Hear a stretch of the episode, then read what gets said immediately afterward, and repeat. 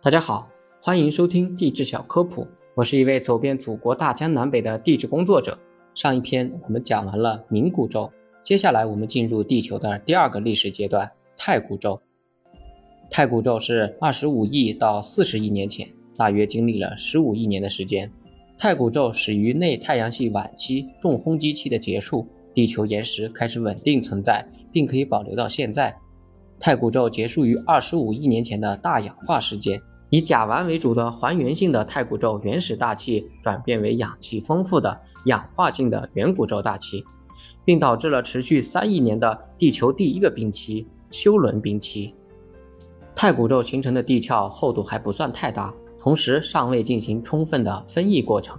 由于地壳厚度较小，蔓延物质容易沿着裂隙上行，常有大规模的超激性激性断裂喷溢活动。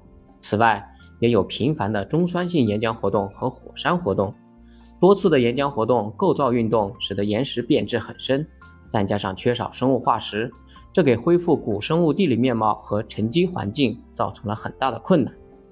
在当今大陆壳的范围内，长期处于活动不稳定状态，陆表海占据着绝对的优势。在太古代中晚期，随着陆壳某些部分开始固结硬化，终于形成了稳定的基底板块——陆河。陆河的形成标志着地壳构造发展的第一个大阶段的结束。太古宙有多少次构造运动，目前研究还不是很清楚。在世界范围内，可能有三次主要的构造运动。在中国比较确认的是太古宙晚期的复平运动。大约在三十亿年前，地球上出现了目前已知最早的大陆——乌尔大陆。它可能是当时地表上面积最大的大陆，甚至是唯一的大陆，但其面积可能比今日的澳洲大陆还要小。其名称是以希腊神话中的乌拉诺斯为名。乌尔大陆后来分裂成尼纳大陆和大西洋大陆。经过长期演变后，这些大陆在十亿年前形成新的超大陆——罗迪尼亚大陆。乌尔大陆的残余部分经历了长时间的演变，仍可在非洲、印度。马达加斯加、澳洲等地找到昔日乌尔大陆的岩石，再往后的超大陆叫坎诺兰大陆，存在于大约二十一亿到二十七亿年前。在太古宙时期，海水中所含的盐分比现在要低，富含氯化物，大气成分以水蒸气、二氧化碳、硫化氢。氨气、甲烷、氯化氢等为主，处于缺氧的还原状态，由此在太古宙地层中形成了丰富的且普遍的低价铁而沉积成的铁矿。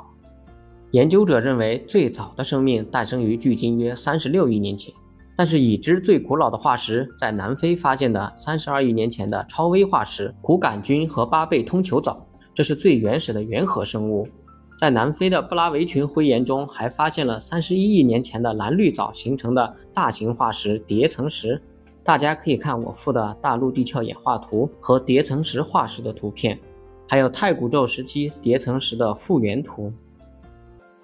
感谢大家收听，如果想了解更多地质知识，欢迎收听我的其他专辑。您的点赞和评论是我创作的最大动力。